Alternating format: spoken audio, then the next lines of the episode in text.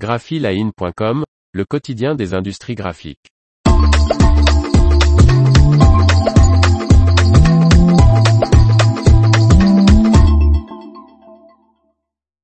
La couleur Pantone de l'année 2023 est Par Faustine Loison. La couleur de l'année est puissante et stimulante, capable de conduire le design pour créer un avenir plus positif. Le bleu de l'année 2022 va laisser place à un rouge carmin. Cette nuit, Pantone Color Institute a dévoilé la très attendue couleur de l'année à venir, la couleur qui sera tendance, dans le monde de la mode, de la décoration, du graphisme et du design en général. Selon l'Institut du géant américain de la couleur, la couleur de l'année 2023 sera le Viva Magenta 18-1750.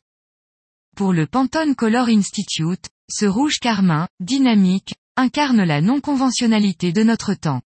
Laurie Pressman, vice-présidente du Pantone Color Institute, a expliqué dans la conférence, nous pensons que ce ton rouge foncé animé reflète ce moment culturel unique. Nous vivons à une époque non conventionnelle, une époque où nous devons tous créer courageusement et audacieusement une nouvelle vision et écrire un nouveau récit pour nous-mêmes.